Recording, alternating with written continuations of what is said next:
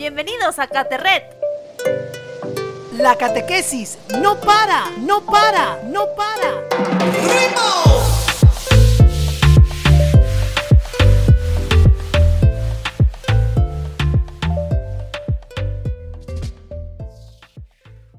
Hola amigos y amigos, Conectados en la Fe. Bienvenidos a la nueva temporada de Caterret, Conectados en la Fe.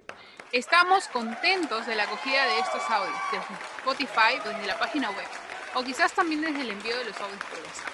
Es súper increíble cómo está llegando estos audios hasta en el extranjero. Te cuento, pues Bruno, ya somos internacionales. Hola Damisú, qué interesante y emocionante saber que tenemos esta audiencia. Gracias a todos y a todas que nos siguen.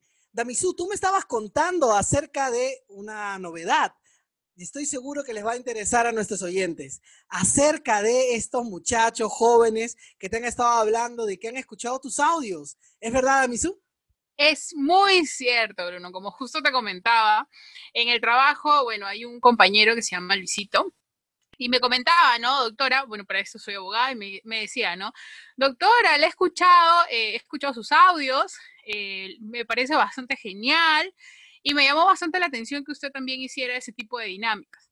Y justo hoy día también recibí la llamada de una compañera de la maestría y me dice también, ¿no? Damisú, estás hablando en la radio, te he escuchado en unos podcasts y bueno, la verdad que bastante alentador porque quiere decir de que estamos llegando a diferentes partes y hay varias personas que nos escuchan, ¿no? Que no necesariamente están ligadas relativamente o directamente con la parroquia. Qué chévere, Damisú, que no solamente lo escuchen los jóvenes que se van a confirmar o que están esperando el sacramento de la confirmación, sino que también nos escuchen adultos, jóvenes, que quizás en este espacio encuentren un tiempo para mirar hacia adentro. Justo el tema de hoy día, ¿no, Damisú? Exacto, Bruno. El tema de hoy es un tema súper, súper picante. La verdad que es un tema que está en boga, ¿no? Y digamos que me gusta mucho porque eh, he pasado por esta transición o esta etapa que creo que hemos pasado todos durante toda esta pandemia, el de mirarnos eh, internamente, ¿no? ¿Cómo vamos? ¿Cómo estamos? Quizás los primeros días porque tuvimos más tiempo para poder pensar, hacer una retrospectiva respecto a nuestra vida. Hoy ya casi, casi viviendo una nueva normalidad, quizás sea un poco más difícil, ¿no? Pero bueno, va. El tema hecho de nosotros nos llevó a una reflexión bastante intensa y profunda. Como comentas, Damisú, el tema de hoy es hablar acerca de el mirar hacia adentro. El mirar hacia adentro es un tema que ha causado mucha curiosidad durante muchos siglos a los grandes filósofos. Siempre se ha dicho que es difícil conocerse uno mismo. El solo sé que nada sé es una frase que siempre llega a resonar en mi cabeza y que tiene que ver justo con el autoconocimiento, el mirarnos un poco y que no es tarea fácil. Exacto, Bruno. El reconocer tus errores, el reconocer que quizás dentro de tu soledad hay cosas que has pensado que estaban bien, pero realmente no estaban tan, tan correctas o no estabas haciendo las cosas que en verdad te nutrían como persona y espiritualmente también hablando. Entonces, eso es un momento en donde tenemos que mirarnos hacia adentro, quizás tomar un espejo y ver realmente cómo estás tú, cómo estoy yo, cómo está cada una de las personas, para poder ver qué podemos mejorar y evidentemente salir adelante, ¿no? Así es, Damisu, y a veces las cosas que nos pasan dentro, es decir, en nuestro corazón, están mucho tiempo y se enquistan. Y es como un tacho de basura, ¿no? Cuando tenemos un tacho de basura en casa, a veces mucho tiempo ya comienza a oler mal, comienza a traer bichos e inclusive hasta enfermedades. Entonces pasar mucho tiempo con cosas adentro puede llevarnos a consecuencias graves, a consecuencias feas. Por eso es importante sacar la basura, es decir, sacar las cosas que nos cuestan. Exacto, Bruno, tu analogía cae súper, súper eh, coherente con el tema, porque es limpiar, ¿no? Limpiar nuestro corazón, limpiarnos eh, y para evidentemente sentirnos mejor, para recibir a Jesús en nuestros corazones. Quizás ahora es una situación un poco difícil porque no podemos ir a la parroquia, no podemos compartir con nuestros hermanos de manera física, pero nuestro corazón siempre tiene que estar limpio para poder acoger a Jesús en, nuestro corazón, para podernos sentir tranquilos, para poder... Eh, cada día decir, bueno, es una nueva oportunidad que me da que me da Dios de poder hacer las cosas mejor y salir adelante, porque toda esta situación, quizás vemos una crisis política, el tema de la salud, de que muchas personas se siguen contagiando, familias que ahora eh, han perdido bastantes eh, integrantes de su familia. por el tema del COVID. Entonces tenemos que tener un corazón fuerte para evidentemente eh, sobrepasar toda esta situación que es bastante dura y difícil. Pero no solamente fuerte, sino también un corazón sano, un corazón limpio, un corazón puro. Y por eso, Damisú, en la Biblia tenemos la novedad del Evangelio acerca de cómo limpiar nuestro corazón. En la Biblia encontramos una narración que Jesús hace para hacernos entender las consecuencias de este mal camino o malas decisiones que tomamos. Cuenta la historia de un hijo que vivía muy bien con su papá, pero que un día decidió renunciar a la felicidad del hogar para vivir su propia libertad. Y alejándose del camino, este solo encontró sufrimientos, dolores y soledad, hambre, pobreza. Me refiero a la palabra súper conocida que es la parábola del Padre Amoroso,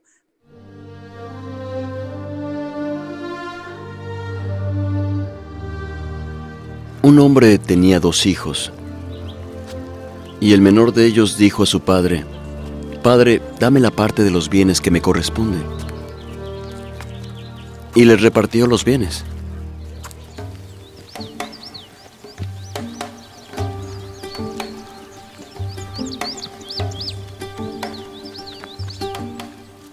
Y no muchos días después, juntándolo todo, el hijo menor se fue lejos a una provincia apartada y allí desperdició sus bienes, viviendo perdidamente.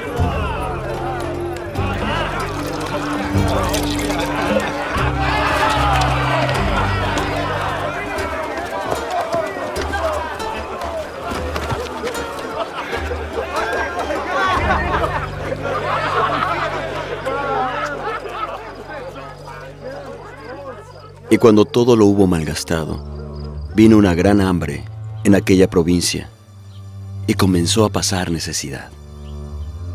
Entonces fue y se acercó a un ciudadano de esa tierra, que le envió a su hacienda a apacentar cerdos, y deseaba llenar su vientre con las algarrobas que comían los cerdos, pero nadie se las daba.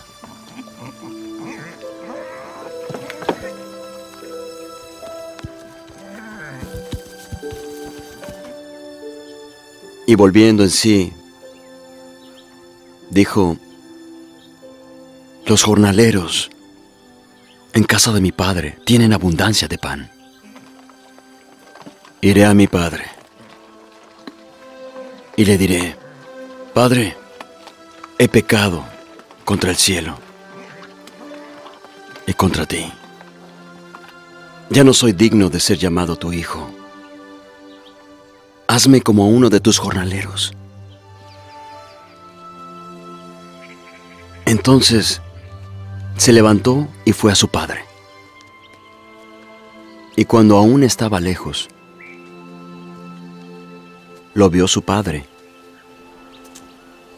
y fue movido a misericordia.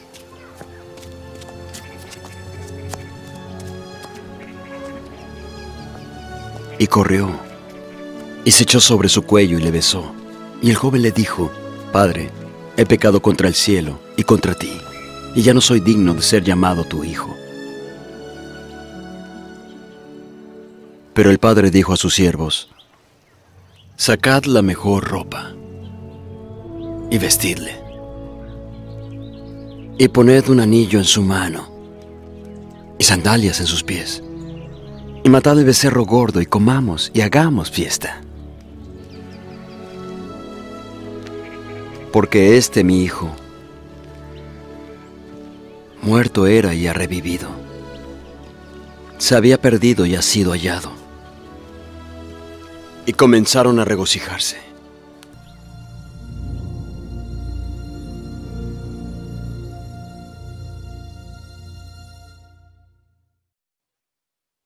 Bueno chicos, como hemos escuchado en el texto, uno de los hijos toma un camino. ¿Cuál es el camino extraviado? El camino extraviado son aquellas decisiones que nos apartan del camino de la felicidad y como el protagonista de la historia nos encontramos perdidos, tristes, abandonados, esclavos, con vergüenza y disgustados de la vida. Quizás te ha pasado o conoces a alguien que se siente así, como extraviado, que creo que es algo que hemos pasado todos en algún momento de nuestra vida. El perdernos en quizás eh, tratar de encontrar una vida que supuestamente nos va a dar la alegría o la felicidad eterna y lo único que hace es apartarnos, apartarnos del camino que realmente nos va a dar esa tranquilidad, esa paz, ese amor que realmente merecemos todos. Claro que todos en algún momento nos hemos sentido así. Yo creo que es porque nosotros siempre vemos como más fácil gozar de la vida, decidir por sí solos, sin tomar a nadie en cuenta, es decir, hacer lo que nos da la gana. Creeremos que a veces la juventud es eterna y que podemos utilizar toda nuestra energía en cosas que quizás nos pueden dar placeres momentáneos, pero no en cosas realmente importantes. Cuando nos dejamos llevar por este entusiasmo o este estilo de vida, digamos desordenado, desenfrenado, es decir, tomamos decisiones egoístas, porque solamente estamos pensando como niños, para mí, lo que me importa, lo que necesito, pero andamos ciegos y no miramos hacia los demás, lo que sienten nuestros padres, lo que sienten nuestros hermanos, lo que sienten nuestros amigos. Por eso el pecado definitivamente es desviarnos del proyecto de amor de Dios. Este proyecto que es un proyecto de amor para nosotros. Pero es importante también recordar qué cosas hay en nuestro corazón. Quizás el, hecho de haber dicho una palabra eh, no muy cortés o quizás de mala forma a algún familiar, algún vecino, eh, algún amigo, porque estábamos enfadados, o decir una palabra o cuando nos piden nuestra opinión y la decimos de mala forma o de mala gana, por querer sobresalir, esas situaciones que quizás en el trabajo también se dan mucho, el tema de la, envidia, el querer zafar y decir, bueno, no es mi problema, al final hazlo tú, o cuando somos indiferentes al dolor de una persona, ¿no? Hoy en día una situación bastante vista, en el sentido de que las personas siguen perdiendo su familia, siguen luchando contra este COVID y vemos muchas personas que simplemente no les importa y salen a fiestas y hacen sus reuniones y, no respetan el tema del distanciamiento social, las medidas de seguridad. Y al final puede ser que ellos no se contagien, pero hay otra persona que quizás tenga sus defensas bajas y sí se llegue a contagiar. Entonces estamos haciéndole un, daño, estamos creando situaciones bastante eh, lesivas para la familia, para las personas, porque simplemente estamos siendo egoístas. Entonces, lo que yo les recomiendo, amigos, amigas, eh, todos los que nos escuchan, es que anotemos todas esas situaciones que de una u otra manera hemos podido causar daño a nuestro prójimo, quizás con alguna palabra, algún acto, alguna, alguna acción que hayamos podido realizar. Y cuando se abran las parroquias, buscar un tiempo para ir a confesarnos y evidentemente volver a tener ese corazón limpio, puro, que debemos buscar siempre tener y con ello evidentemente recibir a Jesús en nuestro corazón. Qué buena idea, Damisú hay que escribir esa cosa que nos que hemos cometido y que hemos hecho mal, ese desviarse del camino, esos gestos o omisiones que hemos cometido a lo largo de esta temporada. Quizás estos seis o siete meses que todavía estamos encerrados, no hemos podido ir a confesarnos, pero podemos al menos apuntar aquellas cosas que nos han ido alejando del camino. Definitivamente sabemos de que la clave para limpiar nuestra casa es contarle a nuestro sacerdote más cercano aquellas cosas que han ido cargando nuestro corazón, con la promesa de intentar seguir el camino de felicidad o la propuesta de felicidad, esa propuesta de paz, de amor que Jesús nos dejó, recordando que siempre va a ser un Padre amoroso que nos perdona, que nos da un abrazo y que además, como el Hijo pródigo, nos sostiene siempre. Por eso vamos a escuchar esta pequeña oración. Ponte cómodo y escucha. Señor, sé bien que por muy cerca que crea estar de ti, por muy bueno que me juzgue a mí mismo, tengo mucho que cambiar en mi vida, mucho de qué convertirme, para ser lo que tú quieres que yo sea, lo que pensaste para mí cuando me creaste. Ilumina con tu Espíritu Santo, Señor, mi entendimiento y mi corazón, con la luz de tu verdad y de tu amor, y hazme dócil a su inspiración, para que yo me haga cada día más sensible al mal que hay en mí y que se esconde de tu manera distinta para que no lo descubra. Dame, Señor, la gracia Amén.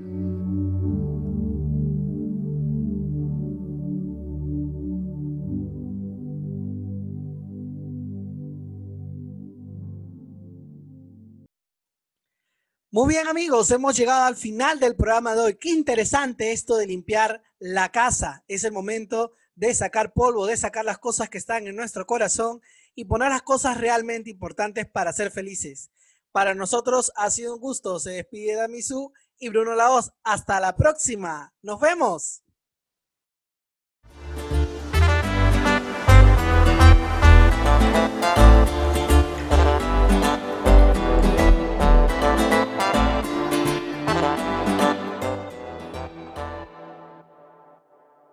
Este programa fue grabado por la Comisión Episcopal de Catequesis y Pastoral Bíblica.